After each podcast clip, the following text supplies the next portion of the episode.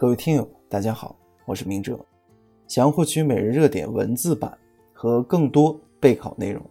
请关注微信公众号“金牌公考”。今天的热点来自红网张桂峰的文章：男女生错时放学，何以引发误解？日前，山东济南市济阳县第一中学的一则奇葩规定，引发众多网友关注。规定称。要对该校男女生实行错时放学，晚自习结束后，女生先放学，并要求在十分钟内回到宿舍，而男生的放学时间和女生相差十分钟。消息曝光后，有网友质疑校方此举意在防止男女生早恋。对此，济阳一中回应称，错时放学并非为防止男女生早恋，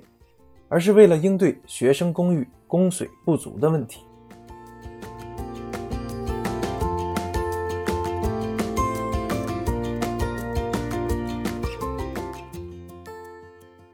在现实生活中，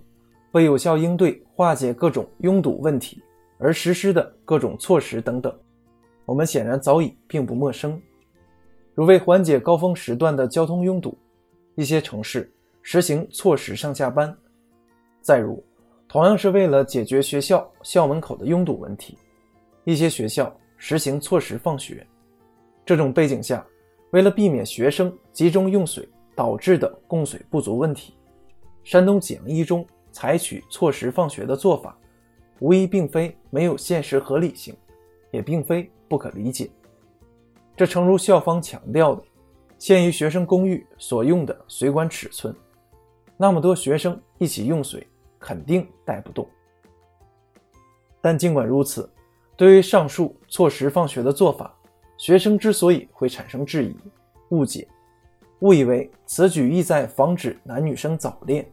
实际上也同样并不是毫无道理、不可理解的。因为这一简单按学生性别划分，并要求不同性别学生应在十分钟内回到宿舍的错时放学，确实在客观上。能产生某种隔离男女学生、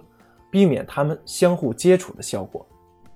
进而很容易让人产生意在防止男女生早恋的误会。实际上，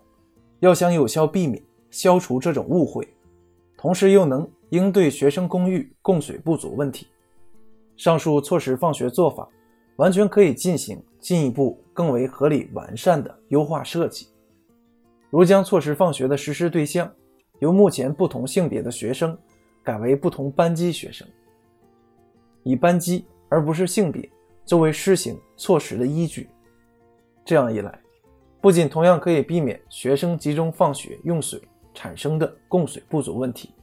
也能同时彻底打消撇清此举意在防止学生早恋的嫌疑。更重要的是，